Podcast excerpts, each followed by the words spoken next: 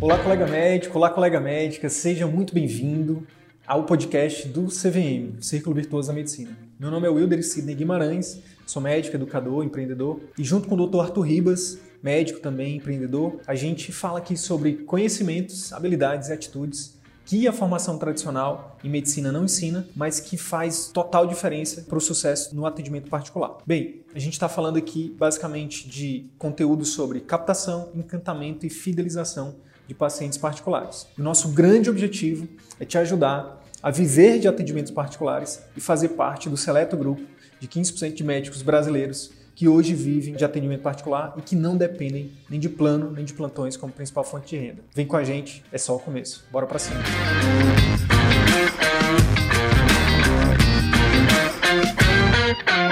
Primeiramente, deixe, deixe eu lhe agradecer. Para mim, uma honra recebê-lo aqui no nosso perfil. Eu acho que a gente passa de patamar em tê-lo aqui com a gente senhor abrilhanta é, o nosso, nosso, enfim, o nosso trabalho. Senhor, eu, eu, eu, eu, vou já lhe passar a palavra, mas eu preciso contextualizar para as pessoas entenderem. Fica à vontade. Eu conheci o professor Álvaro, eu acho, se não me engano, em 2017, naquele tempo ainda que existiam os congressos presenciais.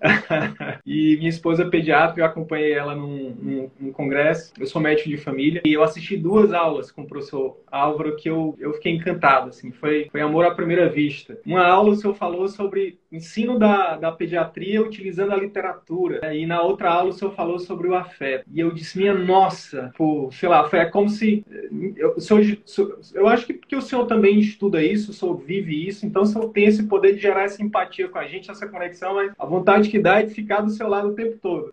Aí eu disse, meu Deus, eu tenho que me aproximar dessa pessoa. Então, assim, professor, para mim, pessoalmente, que hoje vivo isso, né, respiro, né, tenho como missão de vida ajudar outros médicos a, a exercer a profissão com mais humanidade, recebê-lo aqui é uma grande honra. Eu quero lhe agradecer por isso. Prazer, muito obrigado. E aí, dito tudo isso, fique à vontade para se apresentar, caso alguém ainda não me conheça. Bom, meu nome é Álvaro, né? Eu sou Álvaro Madeiro Lei. Eu sou formado na Federal de Alagoas em 82 e de lá eu vim aqui para Fortaleza eu não conhecia ninguém, então eu morei no hospital durante dois anos, eu fiz residência em pediatria. Comecei minha vida profissional, fui ficando. Quando foi em 90, eu passei para professor da Faculdade de Medicina da Universidade Federal do Ceará. E de 94 a 2000, eu fiquei em São Paulo fazendo mestrado e doutorado. Coisas, então, relacionadas aí a esse campo das humanidades, em particular habilidades de comunicação, a gente pode ir falando ao longo,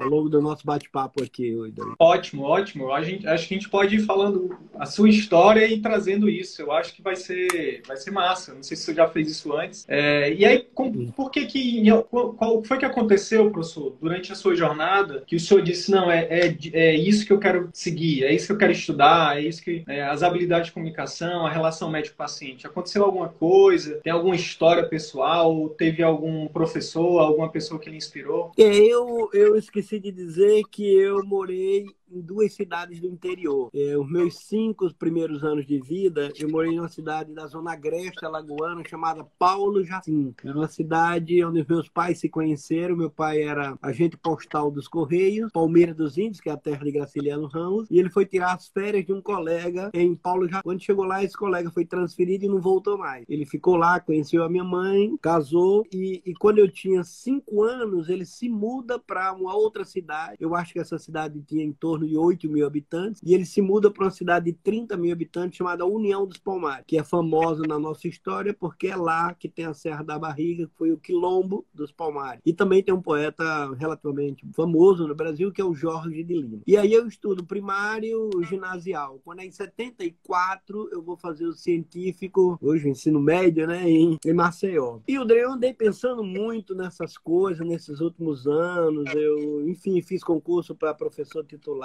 fiz 60 anos. Recentemente também perdi meu pai agora na Covid. Poxa. E já havia perdido minha mãe há sete anos. Enfim, eu venho pensando muito nessa, nessa trajetória, digamos assim. Uma coisa que me, digamos assim, me, me chama atenção é que parece que eu saindo do interior, né, indo para uma cidade grande, né, como Maceió, né, comparado com o interior, e depois eu saindo de, uma, de um colégio colégio, né, indo para a universidade, eu achei aquilo muito grande, eu achei aquilo um mundo, eu acho que de alguma maneira fabuloso. Eu digo, não é possível, né, que, que isso exista. E isso era 77, né? O Brasil estava saindo, né, é, da fase mais dura, né, do, do, do AI-5, né, do regime militar. E eu comecei a entrar em contato com todo esse movimento, como se dissesse, olha, a universidade é um pensar sobre a sociedade, é um pensar sobre o mundo. Por mais que você se forme em economia, agronomia, contabilidade,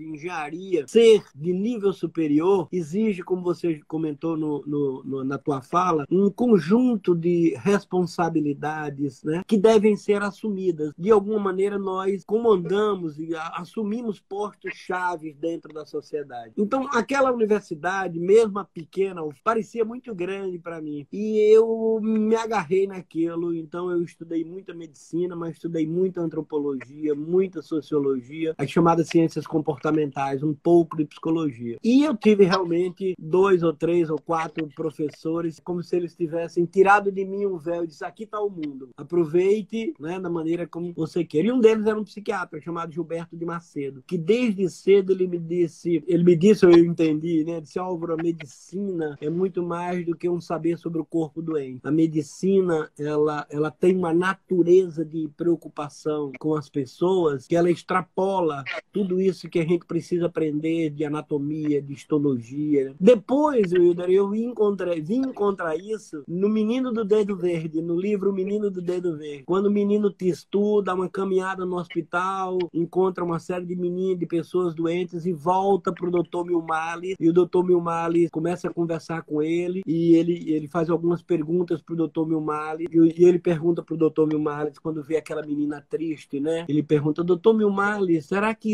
existem pílulas de esperança? O que a medicina pode fazer contra um coração tão triste? Aí o doutor Milmali, eu fiquei abismado com uma criança tão pequena acaba de descobrir qual a primeira coisa que o médico deve saber. Então, desde cedo eu botei na minha cabeça que ser médico é representar a esperança para os que sofrem, para os que nos procuram. E que a gente não poderia, sob hipótese nenhuma, essa, esse contrato de esperança. As pessoas nos procuram porque creem que estão encontrando ali alguém que sabe o que elas não sabem e alguém que lhes devolve o chão, né, que está, dependendo da doença, desaparecendo. Então, então, depois eu vim encontrar isso no Menino do Dedo Verde. E por aí vai, e por aí vai. Eu, eu confesso que eu tive muita sorte em encontrar, na fase inicial, digamos assim, uma versão muito humanística da profissão médica. Entendi. Professor, e o senhor, o senhor traz isso, eu lembro de uma fala do Francisco Carrió, né, que é o, que é o autor do Entrevista Clínica, que ele fala, ele fala sobre isso, né, que as pessoas, elas buscam um médico, mas não apenas o cientista, né, o, o,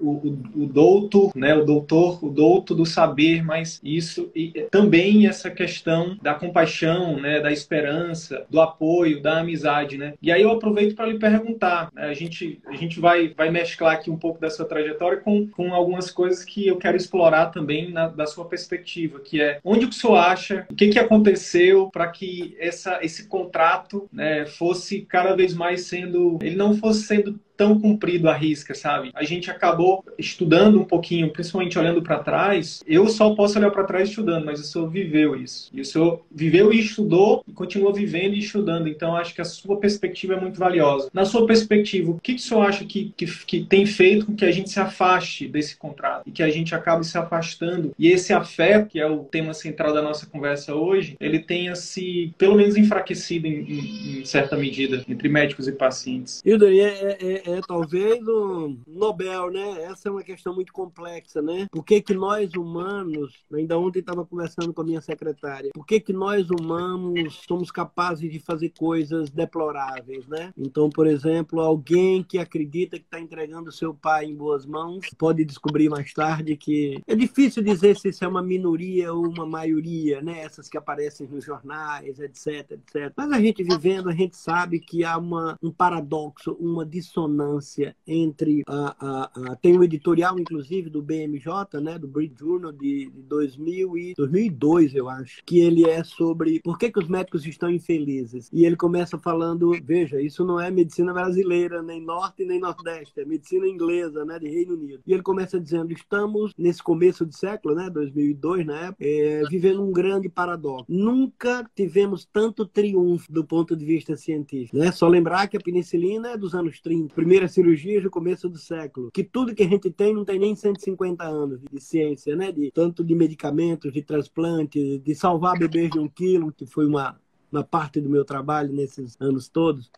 Mas enfim, então, há um paradoxo entre nunca, nunca tivemos tanto triunfo técnico e, por outro lado, nunca estivemos tão perdidos na cultura contemporânea. Um psicanalista pernambucano, mas radicado no Rio de Janeiro, muito famoso, um grande intelectual, Jurandir Freire Costa, num dos textos ele diz: vivemos tempos de desinvestimento cultural na ideia do. Então, quer dizer, uma parte da medicina sofre da crise da cultura contemporânea, uma visão muito, muito pessoal, de um sucesso muito pessoal, sem compreender que o sucesso dele tem a ver com a qualidade do que ele oferece, né? do, que ele, do que ele oferece para quem ele procura. Para finalizar aí esse, esse primeiro pensamento, eu diria que as escolas também se perderam na capacidade de conjugar ensino técnico científico com ensino ético relacional. Aliás, isso está dramaticamente é, publicado num livro bioeticista chamado Sérgio Rego. O título é Saindo, é, Saindo da Adolescência. Tem um primeiro título que eu esqueci, mas é, é, acho que é Medicina e Ética. Saindo da Adolescência com a vida dos outros nas mãos. E aí ele vai mostrar, ele faz uma pesquisa com mais de 40 escolas médicas, quantas escolas médicas desprezavam à época né, é, o ensino das humanidades, o ensino da ética, o ensino das habilidades de comunicação. Então você termina não dando dando a oportunidade de muitos alunos perceberem isso que você começou logo no, no, no início aqui do nosso encontro. É, compreendam a medicina pelas lentes mais profundas que vocês puderem. Medicina, antropologia. Medicina é medicina humana. Medicina trata da condição, trata do sofrimento. A medicina não pode estar descolada das ciências humanas, comportamento. Então você tem uma crise da cultura contemporânea, uma crise da escola médica, caminho do social que cada vez mais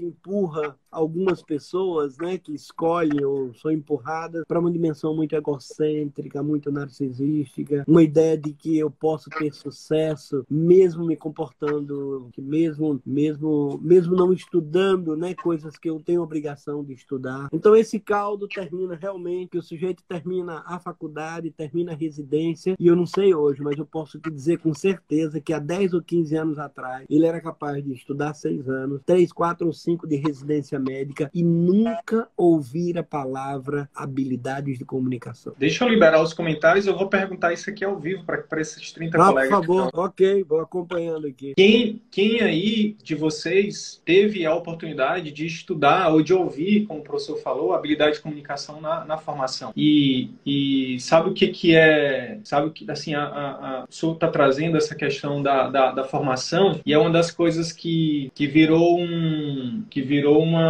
enfim, que é um jargão que acaba que a gente repete aqui muito, que a gente, a gente, que assim, o médico ele é muito colocado como vilão, né, professor, na, pela mídia, que o médico isso, o médico aquilo. E assim, não é passando a mão na cabeça dos médicos, né? Acho que tem pessoas de boa índole e de má índole em todas as profissões, mas é, demonizar o médico, vilanizar o médico, tudo que acontece, eu também não acho justo. Passando, na, passando pela formação como aluno, passando pela formação de chegando até no mestrado, só não fui para o doutorado, mas e depois voltando para a academia e vendo também o outro lado, eu não posso também dizer que a formação, a formação tem sim um papel muito é fundamental, um papel importante, né? Não é que determina, mas influencia muito, né? Então a gente fala muito disso aqui, sabe, professor? A, inclusive muito do que a gente fala aqui é, é, é, são coisas que a formação ensina e que são essenciais para o médico. Não simplesmente a gente tem aqui o nosso foco, né? O nosso nicho de trabalho tem a ver com marketing, tem a ver com gestão, tem a ver com, com, com ajudar médicos a terem sucesso no história em particular, mas isso aqui, eu,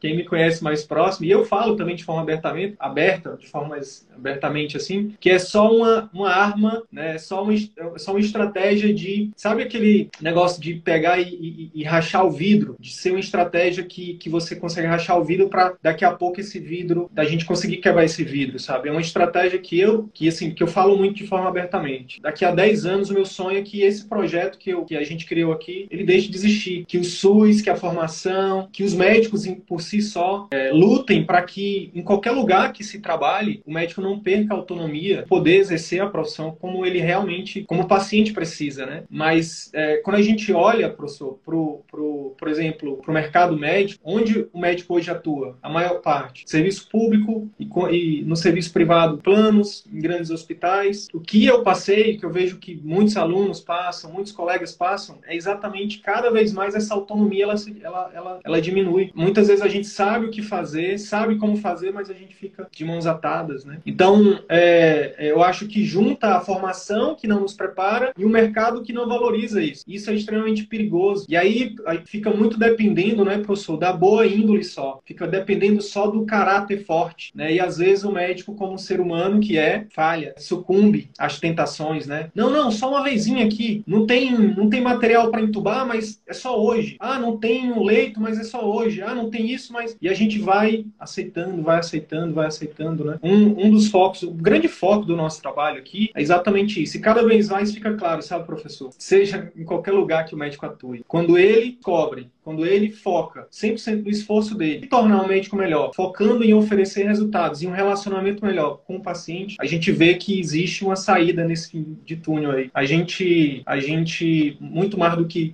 estereotipar lugares, ah, o médico só vai ser feliz se for, se for no, no particular, ou se for no SUS, ou se for no plano, ou se for no hospital, ONA 3, um grande hospital, né? A gente acha, eu, a gente defende que não, a gente defende que o médico ele seja, ele pode ser feliz em qualquer lugar, mas para isso, né, ele precisa lutar por essa autonomia, né, que nunca de, deveria, a gente deveria se afastar né, daquele contrato, aquele contrato de esperança tem que, tem que haver um contrato também de, é, de não abrir um centímetro né, de, do médico, da autonomia do médico, da liberdade do médico, para ter tempo com o paciente, para poder né, ouvir o paciente, para poder explicar para o paciente, para poder criar realmente esse vínculo. Né? Só para o senhor também entender um pouco do contexto, né, porque muita gente chega e vê a nossa, os nossos slogans, né, ajudando os médicos médicos haverem atendimento particular. Mas, na verdade, como eu falei, é, é, basicamente é uma estratégia que a gente tem. Mas o meu sonho pessoal é, é que isso seja propagado em todos os locais, porque eu acho que, independente de onde seja, o médico ele tem que sim né, exercer a medicina com excelência e não deve abrir mão disso. Os colegas comentaram bastante aqui, ó. Eu tive, eu tive. Pode ler aí, ó. eu estou acompanhando aqui ó, algumas, algumas ó, não, colegas aí, algumas pessoas. Não tive essa oportunidade. Pouca coisa, mas dependente de alguns professores isolados, que é algo que é algo curricular sistemático. O Marcelo. Eu curioso aqui, como estou vendo aqui a Dione, uma colega pediatra, como é que como é que eles acessaram essa que hoje ia ter essa live contigo aí? Não sei. Mas deixa eu, deixa eu completar uma ideia que você, você lançou. É, a crise da medicina, ou a crise da prática, de alguma maneira, ou consome livros da literatura inglesa, espanhola, você citou aí o, o Carrió, né? É, eu tenho vários livros da medicina de Buenos Aires, do Chile, claro, Estados Unidos, Inglaterra, etc. É, é, acompanha, acompanha esse relato de que os médicos estão crescentemente insatisfeitos e se sentem frustrados com a perda de autonomia chamando a atenção, inclusive, que há a necessidade de se refazer o pacto entre os médicos e a vida social. É, os médicos estão sistematicamente insatisfeitos, seja pela sobrecarga de trabalho, como você comentou, pela baixa remuneração, numa sociedade de massas, né, como a nossa, 200 milhões de habitantes, uma quantidade enorme de, de escolas médicas, os médicos tendo, né, no setor público, uma parte né, do, da, da, da sua sobrevivência, e aí conjugar né, realização profissional, realização profissional com se autossustentar, sustentar a sua família, né, se realizar pelo trabalho, isso tem produzido muitas demandas dúvidas, né? E muitos médicos não sabem equacionar isso. Algumas vezes, você acha que citou essa, essa, fez essa mesma observação que eu vou fazer de outra maneira, algumas vezes dá a impressão, né, que o sujeito que ralou tanto para ser médico, seis anos, três, quatro, cinco anos de residência, que ele não cuida do CRM dele. Ele, ele de alguma maneira, ele baixa tanto a guarda que ele se expõe né, a ponto de ele mesmo se autopunir. Quer dizer, se ele já não considera o outro, né, a ideia da, da alteridade, né, de que a medicina não se encerra no médico, ela só se efetiva né, é, quando esse médico encontra o seu paciente e cumpre a sua função de médico, o que a sociedade espera de um médico. E parece que algumas pessoas esquecem até do próprio sacrifício que foi ser médico. Sacrifício que eu digo é, melhor dizendo, a, a, o esforço que o foi, esforço, né? o esforço que foi para ser médico. Às vezes, por exemplo, vou dar um exemplo. Eu tenho aula no oitavo semestre com os alunos numa disciplina de habilidades de comunicação e às vezes os alunos estão cansados, estão chateados da escola, estão loucos para ir para o internato, né? E eu pergunto quem gostaria de estar no internato ou eventualmente quem gostaria de estar na enfim metade ou mais da metade levanta a mão. Aí eu, enfim, meu objetivo aí é tematizar uma questão da cultura contemporânea que está muito confusa, que é o saber esperar. Ninguém pode ser médico com quatro anos. Ninguém pode ser médico eh, pulando do quarto ano para a residência. Eles sabem disso, mas é porque nós estamos numa cultura da velocidade, velocidade numa cultura, né? numa cultura é, em que esse atributo, né, do pensamento complexo, que é saber esperar. Da mesma maneira, já entrando aí especificamente na, no nosso debate médico, o saber, o saber esperar está ligado também ao, ao saber falar. Quer dizer, eu não devo dizer tudo que veio à minha mente, eu devo ponderar. Né? Aliás, as habilidades de comunicação têm a ver com as chamadas funções executivas. Né? Primeiro eu preciso pensar para depois falar. Por quê? Porque palavras agradam, palavras nos deixam felizes, mas palavras também induzem desesperos, machucam, etc. Aliás, isso não é uma ideia, é uma ideia, não é uma ideia minha, claro. Isso vem da neurociência, mas vem também da literatura. O imortal, eu vi neste instante apareceu alguém do Rio Grande do Sul aí, Sim. o imortal é, Moacir Clear havia, havia escrito, né, num dos textos dele, o médico deveria ser igual ao escritor, deveria ser muito cioso com as palavras que profere, deveria ser muito cuidadoso com as palavras. E eu encontrei isso numa sessão de uma revista americana, o Annals, né, Annals of Internal Medicine, que é uma sessão que ele tem. A gente aportuguesou, ela é só palavras, né? a gente botou palavras e gestos que fazem a diferença. Então, um dos meus slides centrais, quando a gente vai discutir qualquer coisa em medicina, é cuidado, saiba pensar, saiba falar, porque você tem, aí, se a gente quiser ir para a filosofia, tem uma das virtudes da filosofia que é a prudência. a prudência. E a prudência exige o pensamento crítico, o pensamento silencioso, o pensamento cuidado. Enfim, é, a gente está traçando um mapa. O médico deveria expandir a sua base de conhecimento. Além de bioquímica, fisiologia, blá, blá, blá, ele deveria também estudar mais as ciências humanas, as ciências comportamentais, a própria sociedade, para que ele, ele não abra mão do projeto dele de ser médico. E eu gostaria já já de falar sobre o projeto de ser médico. Fale, pode falar, por favor. Então eu vou, eu vou te trazer dois conceitos. Estamos no campo literário, né? Tem um livro muito denso, mas que eu gosto muito. Eu já já vou dizer o nome do livro, mas que tem um personagem, porque várias pessoas aí vão descobrir o livro. Tem um personagem que é um neurocirurgião chamado Tomás. E Tomás, ele tinha colhido a profissão médica, né? Por o que ele chamava,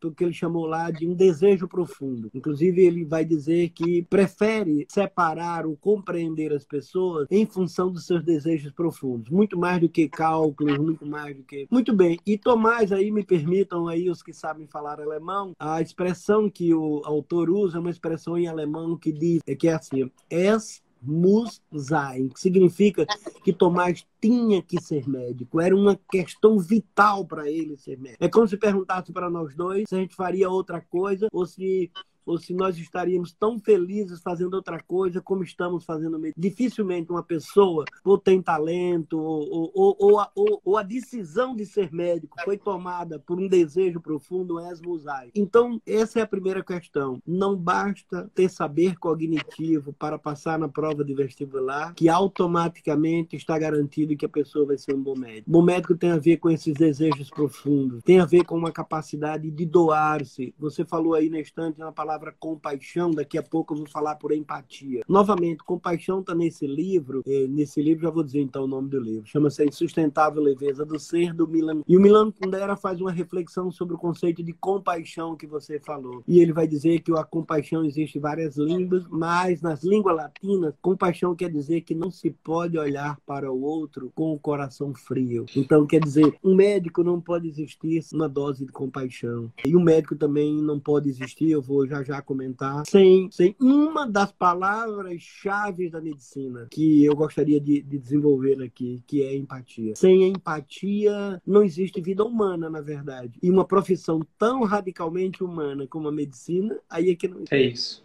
Sabia que hoje de manhã a gente falou sobre empatia com o Marcelo, que é, é o Marcelo é ele é professor da Unicamp e é doutor em empatia. E... Acho que eu li a tese dele, não, não, sei se é Marcelo, mas a tese de doutorado dele foi sobre empatia, não? Isso, isso. tese de doutorado dele, Marcelo Scheller. Isso, tá ao vivo aqui. Ele tá aqui, deixa eu liberar aqui os comentários. Eu acho que ele tá aqui. Quando eu fui pesquisar sobre o afeto, professor, o afeto, é, um sinônimo de afeto é afeição, e um sinônimo de afeição é empatia, não é? Agora, a pergunta que eu quero lhe fazer é o seguinte, professor Álvaro Madeiro Leite, é possível, é certo haver afeto entre médicos e pacientes e, e pacientes é uma pergunta meio óbvia, mas que não necessariamente é algo que que é tão óbvio para muita gente. E a segunda é, se é possível, como resgatar esse afeto? Como que o médico hoje, seja que inicie carreira, ou seja o médico que não teve a oportunidade de estudar sobre isso, de ter o senhor como professor, né, ou o Marcelo como professor, gostaria de... Eu lembro agora, não sei se Marcelo, não me lembro se Marcelo tá aí, um prazer, Marcelo. Eu não lembro se ele citou na, nas referências dele, mas há alguns anos, uma colega de Itajaí, Univale, ele fez uma tese chamada chamada Medicina Baseada em Afetividade. Se você botar com esse título, ela está disponível no Google. E, e, ela utilizou o conceito de o conceito de alegria. Quer dizer, o conceito de Spinoza de afeto está ligado à potência de viver, né? Quando você se acorda de manhã e diz, puxa, eu sou médico. Quando você termina de tomar banho, café e pega o carro para ir, para o trabalho e, e você diz, caramba, eu sou médico. Foi isso que eu escolhi, é isso que eu quero ser. Essa medicina baseada em afetividade né, vai trabalhar com esse conceito do Spinoza, esse conceito de potência, que ele também tirou do Nietzsche, né? esse conceito de nós não deveríamos estar à frente de alguém para sair triste, nós deveríamos produzir alegria. Então, quer dizer, quando eu atendo uma pessoa, né, tendo com as habilidades de comunicação humana que você comentou, eu me sinto bem e essa pessoa se sente bem. É como se a partir daquele momento, daquele encontro,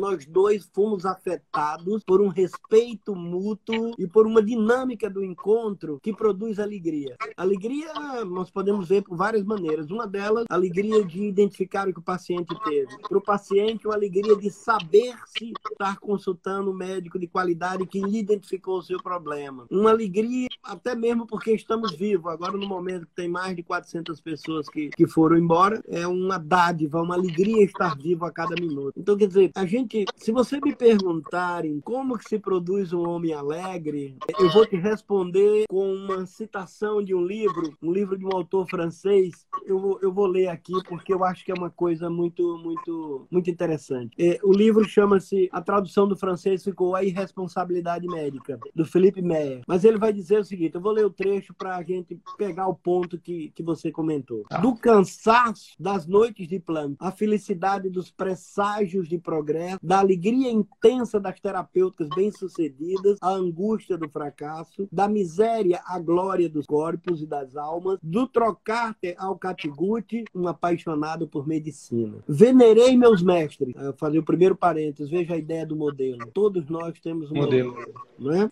E agora vem a expressão dele que mais me. Quando ele diz, venerei meus mestres, em seguida ele diz, lamentei minha vocação. Mesmo nos momentos de decepção, adorei a exaltação da ilusão de uma descoberta. Concluindo, que o leitor não imagine, pois, encontrar aqui neste livro ressentimento ou rancor, somente a percepção de um perigo. Aliás, você começou sua fala falando desse perigo. E a impressão de um mal-estar profissional dirigiram meu pensamento. Fiquei preocupado com o silêncio dos médicos. Não quis compartilhar o que creio ser o erro comum de uma incapacidade de se questionar. Pois, do fundo do meu coração, diz ele, pelo para que a medicina medicina permaneça a mais bela profissão do mundo. Honestamente, eu te confesso que eu não sei porquê, mas eu sou totalmente identificado com essa passagem, essa uma espécie de epígrafe do Felipe Mac. Quer dizer, eu, eu uma vez estava conversando com uma grande intelectual médica que fez um livro maravilhoso, acho que vários aqui conhecem, chama-se Humanização e Humanidades em Medicina, é uma tese de livro de doutorado, livro docente. Isabel Rios. Quando eu li isso para ela, uma vez que ela veio aqui, ela disse: Alvo, eu quase larguei a medicina. E a Isabel, ainda é, não sei, né? Faz uns seis, sete anos que a gente se encontrou aqui no simpósio, a coordenadora do projeto de humanização médica na USP, na Universidade de São Paulo, na medicina da USP, né? Nem sempre, né, a gente tem uma, uma linha reta, né, na medicina. Tem horas que a gente que a gente fica abalado, as forças do lado de fora nos abalam muito, né? E eu queria fazer uma homenagem para concluir esse raciocínio. É, infelizmente vai ser pouco encontrado. É uma tese de mestrado, tese, uma dissertação de mestrado, mas com, com aspecto de tese, porque tem uma hipótese, um trabalho empírico e um tratamento analítico de uma colega que eu conheci como R1 em 1984 eu acho que foi como R2, no Congresso de Pediatria, em 83, no Congresso Brasileiro de Pediatria em Salvador. Chama-se, é uma pernambucana, radicada em São Paulo, foi chefe muito tempo do ambulatório geral da USP de Pediatria, é hoje professora associada lá no departamento, chama-se Ana Cecília Sucupira. Ela fez uma tese estudando as relações médicos-pacientes nas instituições brasileiras. Então ela não estudou no genérico, nem estudou no abstrato. E ela viu aquilo que você falou, condicionamento condicionamentos externos mudando o comportamento, a postura do médico. Se ele estava no SUS, ele tinha naquela época não tinha SUS, era na rede pública ele tinha um comportamento. Naquela época nem existia convênios tais como, mas se ele estava numa medicina de convênio, ele tinha um posicionamento. Tanto os pacientes, né? Porque na medicina pública, o paciente quase não. Antigamente, né? Estamos falando de, de, de, A tese dela é de 80, 80, 81. Nós estamos falando de um paciente que naquela época não reconhecia que tinha direito. Então, se eu não tenho direito, encontro um médico no setor público que não reconhece direito, isso demanda um tipo de relação médico-paciente completamente diferente do convênio, aonde o cara marca por horário, é atendido um de cada vez e o médico reconhece no paciente o direito àquele convênio. E na clínica particular. E aí ela viu que as relações médicos-pacientes tem a ver com isso. Ainda que eu ache, só para efeito de polêmica, que há uma certa historicidade e atemporalidade na relação. Ou seja, um médico não deveria, em qualquer situação que ele esteja, desrespeitar o paciente. Deixa eu só finalizar. O que, que significa desrespeitar? Tem uma publicação, acho que é da, é, ou é da Academic Medicine ou da American Education. É o seguinte: as 33 escolas do Reino Unido, professores se reuniram, os professores dessa escola, e foram discutir sobre o que ensinar para as novas gerações. E eles fizeram uma espécie de roda. Tem que ensinar medicina baseada em evidência, tem que ensinar ética, tem que ensinar fisiologia, blá, blá, blá, blá. Olha, o que estava no centro, centro do ensino, respeito ao outro. Porque sem respeito nada. Então, veja, quando médicos e pacientes se encontram em ambiente de desrespeito, provavelmente isso não vai produzir potência, isso não vai produzir absolutamente nada que não seja uma coisa é, deplorável. Né? Essa, essa, essa, esse trecho que maravilhoso, esse trecho que o senhor leu e essa questão da potência de Spinoza que o senhor traz, sabia que uma das coisas que fez com que eu guinasse a minha vida foi um vídeo do professor Clóvis Barros Filho que ele fala disso. Ele fala de, de cada... Euforicamente, né? É, isso. Ele falou da primeira vez que ele falou em público e tal. E aquilo, aquilo me resgatou para descobrir que eu também gosto disso, né? Que eu, eu, eu sou, eu sou professor. Eu, eu amo muito que a medicina, eu amo muito a relação médico-paciente. Eu quero dar essa contribuição. Mas uma das colegas que está na live, que eu não vou lembrar agora, falou uma coisa que eu queria ressaltar, que é essa questão da gente do autoconhecimento. Eu acho que com essa questão midiática da medicina, com essa questão de todo mundo. Na, no Nordeste, eu sou do Nordeste, tá, professor? Eu sou do Piauí. E na minha cidade, tipo, passar em medicina, você é popstar. Cria-se um, um cria uma cultura de que medicina é sucesso, que medicina você vai ficar rico e não sei o quê. E eu acho que muita gente vem para medicina sem descobrir essa potência. E eu acho que isso é, é, é lastimável, que isso é muito triste. Né? Um outro professor meu, que, que, que esse é, é, é talvez, talvez eu conheça conhece, talvez não, mas chama Murilo Gun. Ele fala assim, ele fala que o RH do universo teve algum problema, porque tem muita gente fazendo o que não gosta em lugares errados e deixando de fazer o que ele ama e o que ele faria muito melhor em outros lugares, né? Então, eu acho que o Clóvis de Bar, quem não viu esse esse esse quem é mais digital e quiser começar a, a, a, explorar essa questão da potência de Spinoza para depois ir para a leitura, esse vídeo do professor Cláudio de Barros Filhos é, é maravilhoso, porque ele fala disso. É, é, é, você fazer o que você faz de graça, você não sente sede, você não sente fome, você passaria o tempo. Eu acho que cada médico, quando ele descobre isso, fazer, fazer isso, assim como eu hoje, nesse momento, eu tô, eu tô literalmente sentindo isso, fazendo isso, e por isso eu já estou sendo pago, por isso eu já estou sendo feliz, por isso minha vida faz sentido. Eu acho que é o que ele fala no, no livro, né? No, no, no vídeo e, e, o que o livro traz também, o conceito, né? E eu acho que como é que você vai desenvolver sua potência, professor, quando você tem uma, uma lista de 30 pacientes para atender numa manhã? Como é que você vai desenvolver afeto? Como é que você vai se conectar com essas pessoas? E a gente se submeteu a isso, a gente aceita. É por isso que eu acho que tem que começar a revolução, tem que ser de dentro para fora. A revolução tem que começar dentro do médico, de resgatar esses valores que não deveriam ser negociáveis. O tempo do meu paciente, a consulta médica deve, deveria ser, né, o encontro do paciente com o médico deveria ser sagrado, mas não é, infelizmente. E isso, né, sem tirando as, os estereótipos. Ah, porque no SUS é assim. Não, eu já trabalhei em hospitais privados muito lindos, muito caros, onde eu também não, eu tive cesseado meu, minha, minha, minha liberdade, minha autonomia com o meu paciente. Então, é, isso é, é, muito poderoso. Eu acho que o responde, é interessante que o senhor responde trazendo mais reflexões, né? Eu queria falar sobre essa questão do Clóvis de Barros Filhos que eu falei. É, não, na verdade, quando você falou de autoconhecimento, eu lembrei do de um relatório da Unesco que um, um, um, pensador francês organizou chamado Jacques Delors, Educação Tesoura Descobrir. E lá ele vai falar dos pilares das aprendizagens, que vamos pensar aqui para a área médica. São quatro os pilares: saber aprender, aprender o conhecimento, melhor dizendo, aprender a conhecer, essa essa paixão pelo conhecimento, né, que a gente diz, o médico não acaba nunca, nunca está formado, nunca para de estudar, né? Ele tem que ter essa curiosidade intelectual, ele tem que se atualizar. Então então, a primeira grande paixão, né, é uma paixão pelo conhecimento. Depois, o médico, obviamente, tem que fazer uma anamnese, uma punção lombar, um, uma cirurgia, um parto. Então, ele tem que ter domínio técnico, né, do que ele faz. Aí, os outros dois, as duas outras duas aprendizagens são as mais complexas e a escola como um todo, universitária, as escolas médicas, têm demonstrado pouca capacidade de ensinar esses alunos. Qual é? A primeira é aprender a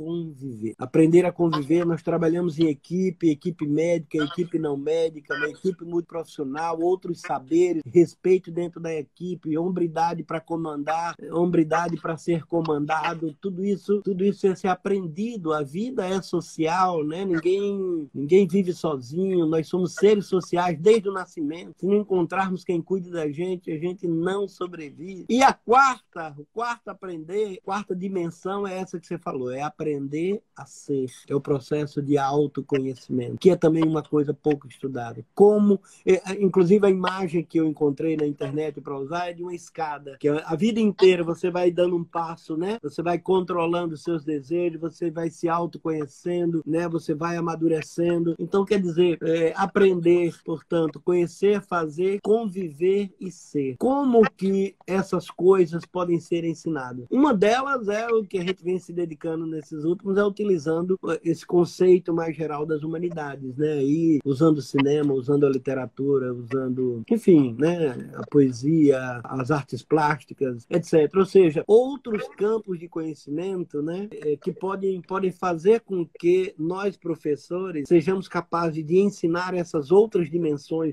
da aprendizagem que vão conformando um médico mais completo, um médico que pensa nele, na maturidade dele, pensa que para ele estar tá conectado conectado com outro paciente, como você falou. Ele tem que estar bem com ele mesmo, ele tem que saber o que ele está fazendo, ele tem que saber dos limites. Ainda ontem estava vendo um autor muito inquietante, porque sobreviveu ao holocausto nazista e mudou. O que, que a gente faz quando a gente está numa situação que a gente não pode mudar? Tanto o. o, o, o Vitor Franklin. Tanto o Vitor Franklin como o primo Levi, o primo Levi, né? Que passaram por essa experiência. Então, quando eu estou diante de uma situação que eu não posso mudar, quem tem que mudar sou eu. Eu tenho que mudar por dentro. Porque se você está na fila do nazismo, né, na fila do holocausto, as pessoas que sobreviveram foram as pessoas que não abriram mão da sua vida interna, da sua imaginação. Tem um monte de relatos é, é, é, em, relação a, a, essa resistência em cenários os mais sombrios possíveis. Né? E esse cenário, de algum modo, como você comentou, ele hoje a gente pode dizer que alguns médicos trabalham em cenários tão sombrios quanto essas, aonde a autonomia e o,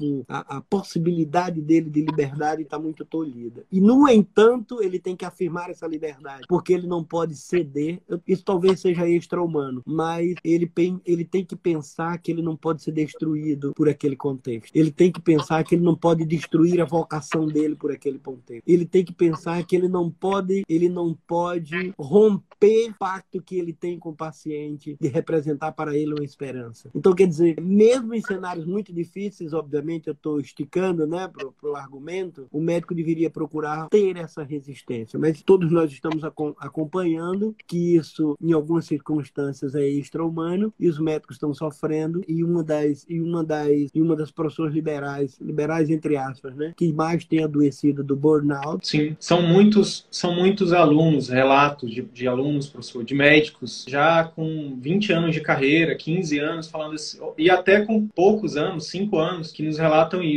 E eu passei por isso também, né? Que é essa questão de você, como o Vitor Frankl, o, que o, o, livro, né, do Vitor Frankl é que ele fala do em busca de sentido, né? E que os médicos estão perdendo esse sentido, porque é, é, perde esse norte, né, professor? E eu acho que o, o exercício tem que ser esse, buscar olhar para dentro, o que que, real, que realmente faz sentido para você, né? E o que que realmente é, dentro da medicina onde que você tem que focar, quais são os seus valores negociáveis. E aí eu acho que revisitar, revisitar, quando senhor traz a ética, é basicamente lembrar dos pilares da medicina, né? da boa medicina, de não, de não abrir mão do, do, do da, da, dessa, desse pacto né, com o paciente, dessa relação com o paciente, desse vínculo com o paciente. Agora, a pergunta difícil que eu quero lhe fazer é o seguinte, professor. Imagine que esses colegas fizeram, faz, façam esse exercício de autoconhecimento. Eles descobrem que é, eles estão em uma situação delicada, como eu imagino que, por exemplo, colegas podem estar até vendo essa live nesse momento, que estão na linha de frente do, do Covid, né? É, não só se expondo, mas eu imagino que expondo também a família, mas fica numa sinuca de bico, né, trazendo para o popular, entre se eu não for, eu estou abrindo mão da minha, da minha profissão, da minha vocação, e se eu for, eu estou me expondo, estou expondo né, a minha família. Então, isso é só um dos exemplos, mas outro exemplo é a questão do atendimento por volume, atendimento rápido, que muitas vezes os colegas se colocaram, né? muitas vezes por falta de, de, de, experiência, por falta de conhecimento, muitas vezes por, por enfim, por, por, vários fatores. Como sair disso? Como que eles, como que quem está nessa situação, quais, qual, qual seria a luz que o senhor traria para esses colegas, né? na sua perspectiva de como sair disso e, e, e ressignificar e, e realmente sair dessa escuridão, digamos assim, né? Porque quando a pessoa não tá, quando ela tá querendo desistir da medicina, ela só enxerga, ela não tá enxergando, né? Ela, ela tá com o véu ali na frente dela. Como é que a gente tiraria esse véu, professor? Questão dificílima, viu? Você podia fazer um favor para mim? Podia ativar os comentários para ver se eu me inspiro em algum comentário aí? Tá bom, tá bom. Olha, o que está me vindo aqui são duas, são duas, como é que eu diria? Dois exemplos. Talvez eu comece pelo melhor ou pelo pior. Agora eu tô pensando aqui. Deixa eu começar pelo melhor. Eu vi essa semana Muhammad Ali, né? Quando Muhammad Ali perdeu o título dele de campeão, né? Quando ele disse: "Sair da minha casa para matar outras pessoas na guerra do Vietnã, eu não vou. E quando ele se negou aí à guerra, ou seja, se negou sair de casa para matar outros, ele a lei ou a norma, a sociedade americana, puniu ele e ele perdeu o título dele de campeão mundial de boxe, etc, etc. Mas ele não abriu mão, ele disse... É, é... Você falou dos médicos aí, me permitam fazer essa comparação, né? O sujeito que vai para a guerra, ele tá, ele tá indo para a guerra em nome da nação, né? É como se eu, é como se eu, é como se eu, meu filho fosse para a guerra, eventualmente matar e morrer na guerra em nome da nação, né? Há uma abstração aí quem é a nação situação em que ele por ser um brasileiro e ter determinada idade, ele poderia ir para uma guerra se o Brasil entrar em qualquer guerra. É isso, né? E, ou ele poderia se negar e ser preso e perder seus direitos políticos e não ser contratado pelo setor público, etc, etc. Então o médico tem um, um pouco isso, né? Tem, na, tem, tem plantão dia de Natal, alguém tem que dar. Eu comparo, eu comparo ao restaurante. Eu, se eu vou ao restaurante no dia de ano, eu não quero que o cara bote mais sal na minha comida porque ele queria estar no meu lugar e não servindo a mim.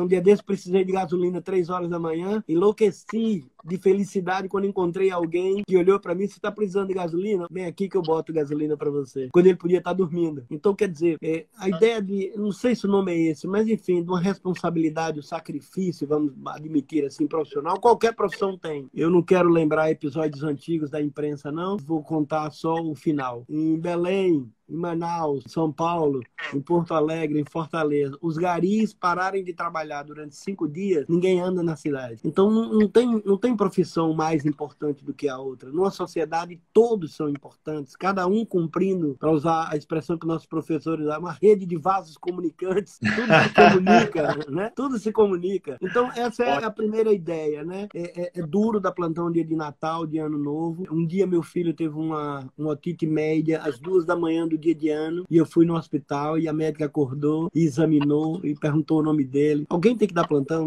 duas horas da manhã do dia de ano. Ela podia ter demorado duas horas, não podia para me atender. Ela podia ter botado o estetoscópio, o otoscópio, não, não podia. Por quê? Porque ela estudou para isso. O que alguém espera, quem tem menos culpa entre aspas, se a gente puder usar essa expressão, de, do fato de ela estar de plantão duas horas da manhã de um dia de ano é o paciente. Sim. A outra, a outra eu vou voltar para uma dimensão histórica que também está no livro Insustentável Leveza do Ser. Tomás, que havia sido médico por um ex-Musai, porque tinha de ser, Tomás tem um conflito. Ele escreve um artigo, porque o pano de fundo é a invasão da Tchecoslováquia pela União Soviética. Então, isso é 1968, onde se passa esse caso amoroso lá de dois casais e o pano de fundo. Muito bem, Tomás era um médico muito respeitado em Praga. E Tomás escreve um artigo fazendo um comentário com os comunistas soviéticos, dizendo dizendo que os comunistas disseram, os comunistas locais né, da, da, da Tchecoslováquia disseram que não sabiam que a União Soviética eh, tinha passado pela, pela, digamos, pela ditadura stalinista. Né?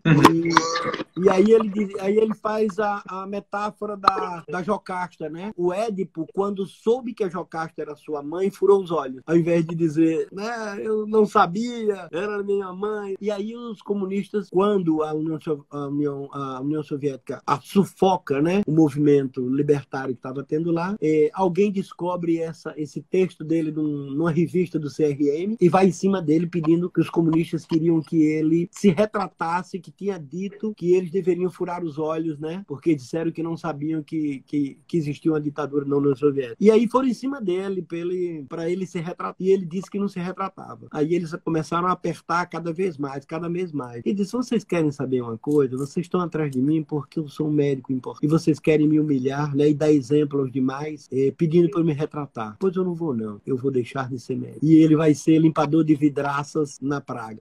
Então, o que eu estou querendo dizer, para além dessas questões, obviamente, é que o chamado, o Gastão chamava de coeficiente de resistência. Né? O coeficiente de resistência ele tem uma dimensão individual. O limite né, de que cada pessoa tolera passar por cima de seus princípios em nome de A, B ou C, é, é, que qualquer ato humano tem que ser analisado se, é, de acordo com as contingências, porque nós vivemos né, contingencialmente, não existe essa abstração né, ser médico. Para onde? Em que sistema de saúde? Em que hospital? Em que condição? Então, tudo isso tem que ser levado em consideração. Mas nós deveríamos lutar por esse núcleo que você comentou. Há um núcleo, me parece que essa talvez fosse uma questão, é, é uma questão que a medicina brasileira, para meu gosto, agarra pouco. Né? Há um núcleo né, da natureza da profissão médica que nós não abrimos mão. É a natureza do encontro, é o respeito a esse encontro, é a criação de, de estruturas assistenciais que respeitem esse encontro, que vá valorizem esse encontro, sob pena da gente burnout, da gente ir queimando a nossa dignidade. O senhor estão falando aqui que o senhor é uma enciclopédia ambulante, olha.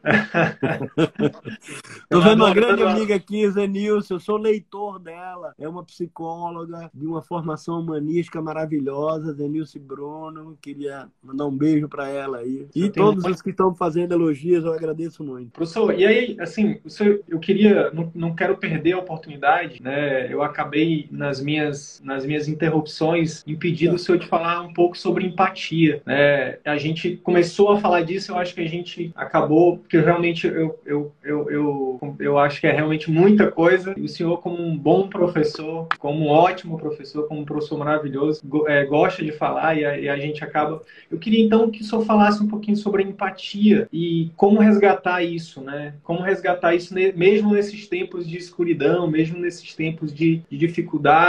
É, e aí, se, se, eu já puder trazer alguma dica prática, se é que é possível, né? Mas é, eu falei com o Marcelo mais cedo, eu disse, rapaz, o desafio do comunicador em massa, assim, né? Que é, que é o que a gente está fazendo, é, é, é, é, exatamente pegar uma coisa extremamente complexa como empatia e dizer, olha, a dica prática é essa.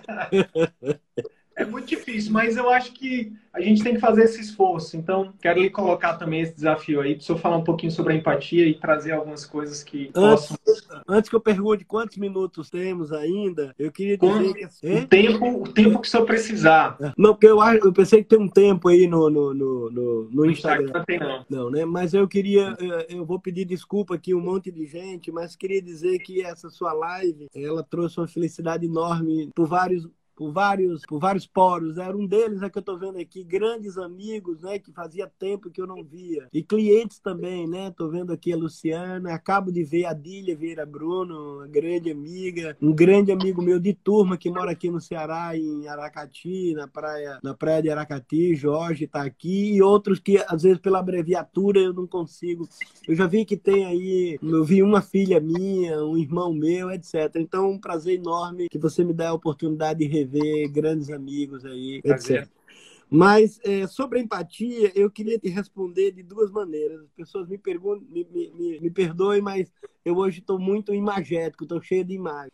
Então, eu vou dar duas imagens que eu acho que você vai gostar. Uma delas, infelizmente, não dá para projetar aqui, mas quem está com o celular na mão pode entrar e botar Os Primeiros Passos, Van Gogh. É uma pintura do Van Gogh, você vai entrar nela aí. É uma figura do Van Gogh. E aí, essa figura do Van Gogh, ela, Primeiros Passos, é como se é um, uma zona rural, né? aparentemente lá na, naquelas pinturas do Van Gogh, né? no interior da França. É, meu amigo também, Luiz Carlos, está aí, recém-operado, um grande amigo, conheci em 1985. Trabalhamos dando plantão sábado e domingo na maternidade escola, com bebês de 800 gramas, 700 gramas. Ele gosta que eu diga e é verdade. Aprendi muito a cuidar de prematuro com ele, que trabalhava na base aérea, recém-chegado do Rio de Janeiro. Muito obrigado, Luiz Carlos. Quero fazer essa homenagem aqui. Mas voltando. Então, essa tela, é essa pintura, uma mãe segurando uma criança de aproximadamente aproximadamente um ano, colocando essa criança para dar os primeiros passos. E um pai, a uma certa distância, dando a impressão de que parou de trabalhar, colocou a sua seu instrumento, né, de trabalho ao lado e se prepara para receber essa criança, como se dissesse: é, nesse momento, você é a pessoa mais importante da nossa família. Nós estamos aqui para celebrar os seus primeiros passos. Então, eu começo aí a empatia. A primeira pergunta, quando eu posto esse slide, a primeira pergunta é: por que, que o pai parou de trabalhar? Por que, por que, que o pai se comportou dessa maneira? Então, aí, a gente pode, eu vou utilizar aqui uma classificação do Daniel Goleman é, é, de empatia. Ele vai dizer: porque o pai foi capaz, foi, o pai foi capaz de entender o momento da criança. O pai foi. Então, a primeira dimensão chama de empatia cognitiva, né? no campo do intelecto. Eu sou capaz de compreender o que o outro está precisando. Então, nesse momento, ele julgou que essa criança precisava, ele compreendeu que ela precisava ser celebrada, que aquele movimento de alegria dela tinha que ser compartilhado na família. Muito bem, mas eu posso também ir para a segunda dimensão da empatia. A primeira dimensão cognitiva, eu posso ir para uma dimensão emocional. O pai sentiu a necessidade da criança. Ele percebeu. Primeiro, ele compreendeu. Agora, ele sentiu a necessidade da criança. Eu posso sentir o que um paciente precisa que eu diga. Eu posso sentir o que o paciente precisa que eu não diga. Muito bem. E a terceira, que é chamada de interesse empático, ele diz respeito aí à percepção. Quer dizer, o que é que o outro, o que é que você, né, o que é que esse pai aí percebeu que essa criança quer dele. Então, veja, tem uma dimensão da cognição, da, uhum. da compreensão, uma dimensão do sentimento e uma dimensão de uma percepção. Quer dizer, eu olho para você e empaticamente eu percebo o que você necessita. Mas eu quero concluir com outra imagem, e quem tiver aí pode botar também na, na net, você vai gostar muito. Um deficiente visual, uma pessoa cega, ela está na porta de uma, sei lá, vamos dizer, um museu pedindo esmola, e ela está com um cartazinho ao lado dela. Aqui acolá passa uma pessoa, joga uma moeda. Daqui a pouco passa outra e joga uma moeda. E assim vai, até uma hora que vem uma senhora muito bonita, com um sapato alto, né, que faz barulho no calçamento, no asfalto, e ela passa, volta, para e pega o papel, tem a mensagem lá, vira o papel, escreve uma outra mensagem e vai embora. Qual não é a surpresa que começa a chover moeda? Todo mundo jogando moeda, todo mundo jogando moeda, todo mundo jogando moeda. E aí, no outro dia, enfim, né, no, no tempo do vídeo, as pessoas jogando moeda e uma bela momento essa mesma mulher volta, eu acho que é no mesmo dia porque ela tá com a mesma roupa, agora tô lembrado. Não que ela, né? Aí ela volta e se posta diante dele. E ele pega nos, nos, pés dela. Eu esqueci de dizer que, como ele não enxerga, ele também pegou nos pés, né, na primeira vez, e identifica que é aquela mulher. E ele pergunta para ela: O que foi que você escreveu? Aí ela responde: Eu escrevi o mesmo, só que com palavras diferentes. Aí aparece a mensagem. A primeira mensagem que estava escrita no, no, no, no, no cartaz do ceguinho era: Eu sou cego, me ajude. E que ela escreveu é: Hoje está um dia lindo e eu não consigo vê-lo. E, e aí os, o, o vídeo é: Mude suas palavras, mude seu mundo. Então, novamente, olha o poder das palavras, olha o poder da atitude. A pergunta que eu faço para os alunos é: Por que, que a moça parou? Tanta gente passou ali na frente e não parou. Olha onde está a dimensão empática. Por que, que ela parou? O que ela compreendeu? O que ela sentiu? E o que ela percebeu que aquela pessoa estava precisando? Então, ainda tem outro outro, outro exemplo de empatia, mas é uma, é uma, é uma foto, não, não há necessidade agora. Mas então, veja que, que a empatia está né, tá ligada a essa capacidade humana né, de compreender, de sentir e de perceber. O Goleman lá na frente vai dizer a empatia é uma viagem ao sentimento do outro, que é uma coisa fácil de falar, né? mas eu teria aqui uma quantidade enorme de exemplos de, de médicos muito bem formados e técnica e humanamente é, bem formados, mas que aqui e acolá deslizam na empatia. Porque aqui e acolá todos nós somos autocentrados. Então, é, é, essa semana eu estava numa, numa sessão clínica e uma colega da psicologia disse uma expressão assim, banal, como quem está conversando com a gente aqui, e foi uma das coisas mais lindas. Ela disse, naquele instante, qual era aquele instante que o médico estava conversando com o paciente, né? Ele podia pensar o que que aquela paciente estava precisando saber. Olha, olha, né? Uma coisa é eu saber, é, uma coisa é eu saber o que é asma, uma coisa é eu saber o que é meningite. Outra coisa é eu imaginar, olha a dimensão, né, da, da empatia, né? Eu sentir, eu perceber qual é a necessidade que aquele paciente pode estar, pode estar tendo, porque senão eu fico só autocentrado. E a medicina é uma profissão que não pode ser centrada no médico. Aliás, me permita, você conhece, é, existe um movimento na medicina chamado medicina centrada na medicina centrada no paciente. Aliás, tem um livro belíssimo da cultura é, canadense, né, chamado Medicina Centrada no Paciente, que foi traduzido no Brasil como Medicina Centrada na Pessoa. Para se Exato. Para da Moira Stewart. Não para se contrapor, mas para oferecer ao médico esses dois paradigmas, a medicina centrada no médico. Qual é a medicina centrada no médico? Todos esses livros que estão aqui na minha sala de medicina. Não tem doente, só tem doença. E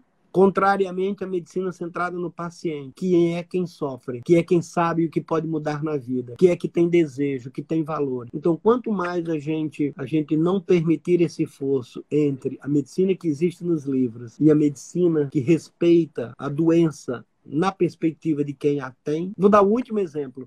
Eu, quando estou dando aula de autismo, eu pego tudo que tem de autismo publicado nos nossos livros, nas nossas revistas, e pego os livros publicados por autistas. Como eles se veem, o que eles querem para ele, para eles, e comparo com o que nós queremos. É uma diferença enorme como nós classificamos os autistas e como eles se concebem. É aquela, é aquela frase, né? A consulta é o encontro de dois especialistas. Então, existem as pessoas que estudam sobre autismo, sabem muito sobre as patologias, sobre a patologia, sobre e existem os autistas que são especialistas neles mesmos, né? E assim cada um é, é cada paciente é especialista, né? Na própria vida, na própria saúde. É, que massa, que massa. A live aqui não tem tempo não. E, e, e, eu também, quem vai definir o tempo é o senhor, porque por mim a gente. Então eu quero deixar o senhor à vontade aí para. Estamos fechando em torno de uma hora mesmo. É, a, a ideia hoje era a gente, eu acho que a gente já conseguiu falar, eu acho que isso trouxe muita, muita coisa sobre, é, sobre isso, né? Sobre esse resgate. Eu acho que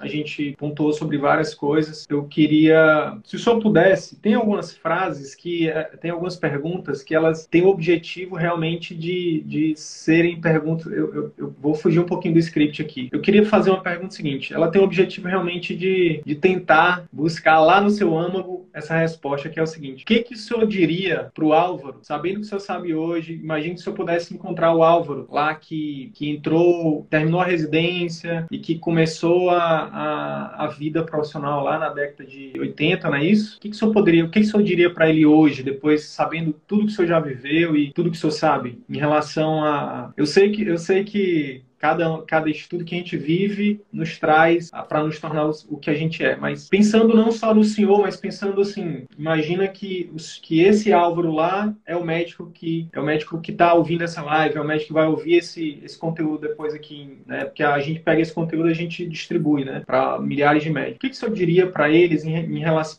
para o Álvaro, né? E se tivesse outros colegas dele ali perto, senhor diria para eles também em relação a isso, em relação ao que a gente conversou aqui hoje sobre o afeto, entre médicos e pacientes, sobre empatia, sobre o centro do cuidado, sobre os valores inegociáveis né, da relação médico-paciente. O Jorge está lembrando aqui da nossa pequenina UFAL. Já falei dela, Jorge. Wilder, eu dou aula, eu dou aula, uma das primeiras aulas para o S1, né? De vez em quando eles dão vários títulos. Um deles é a sedução de ser médico. Quer dizer, eu tenho que dizer para o sujeito que tem 17 anos, ou 18 ou 20, que ralou para passar no vestibular, que ele fez uma das conquistas mais importantes da vida dele. Ele acaba de ganhar o passaporte para daqui a seis anos ser médico, né? Ao mesmo tempo, eu tenho que dizer que não serão seis anos só de festa, só de glórias, porque a vida não é assim. Eu tenho que alertá-lo de de que há múltiplos caminhos que ele pode seguir na faculdade. Talvez o primeiro que eu dissesse é o que disseram para mim lá em 77, quando eu passei em Maceió, é que esse mundo é muito grande. Ser universitário não é? Ter conhecimentos universais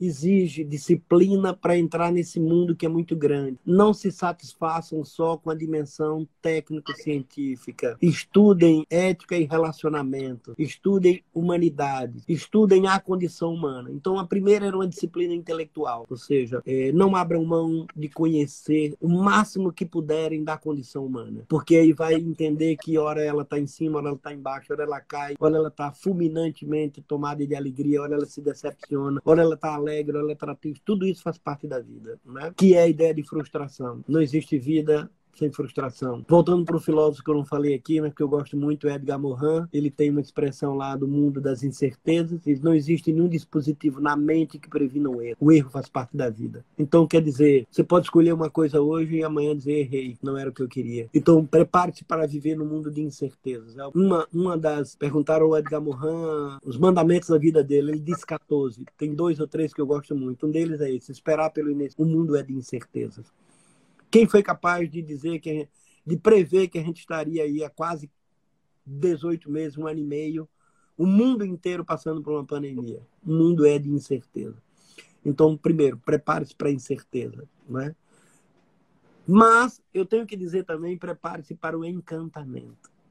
Ser médico, escolher ser médico é é, é uma busca do conteúdo, é uma busca do encantamento. Ele, como diz um querido amigo meu que que é coautor né, na coordenação do livro, o, aquele livro que eu te falei, é Esqueci o nome do livro que eu coordenei. Você sabe me ouvir, doutor? Conversa para quem escolheu ser médico, né? É, o título do artigo dele, o meu é Medicina, dois pontos, Desejo Profundo. Uma certa idealidade que a gente deveria escolher medicina porque tem um desejo e ele é profundo. Isso, como você disse desde o início, nos livra, faz com que a gente tenha uma maior capacidade de driblar né, as intempéries que vem pela frente. E o livro dele é Medicina, os dilemas do contentamento. Porque dizer, é uma profissão do campo do contente, do campo do encantamento, mas tem dilemas, dilemas da vida real. Aliás, é sempre assim. A gente sempre gostaria, né? É uma expressão da, da psicanálise, né? O desejo humano é desejar aquilo que falta, né? Mas, para não ficar nisso, eu queria completar com uma, uma frase do, do Santo Agostinho. A gente precisa continuar desejando aquilo que possui. Então, se você é estudante de medicina, se você é médico, esse desejo seu tem que ser permanente. Muito bem, então cuide de ser médico. Voltando, lembra? Aprender, aprender a, a, a, a conhecer, aprender a fazer, aprender a conviver. Não abra mão de descobrir nas suas entranhas que bicho existe né? essas nossas dúvidas, quem sou eu, por que, que eu estou fazendo isso e não aquilo, por que, que eu não faço aquilo, por que, que se eu fizer eu deixo de ser eu mesmo, por que, que eu não abro mão, voltando a, ao sentido da vida do Frankel, né? Porque se eu não se eu não tiver mais um sentido, se eu não tiver mais uma ética, é, eu vou entrar no vale todo, não é? Ou seja, Qualquer pessoa pode fazer qualquer coisa em função dos seus constrangimentos. A gente Sim. pode compreender, aliás, é outro ensinamento do Edgar Morin.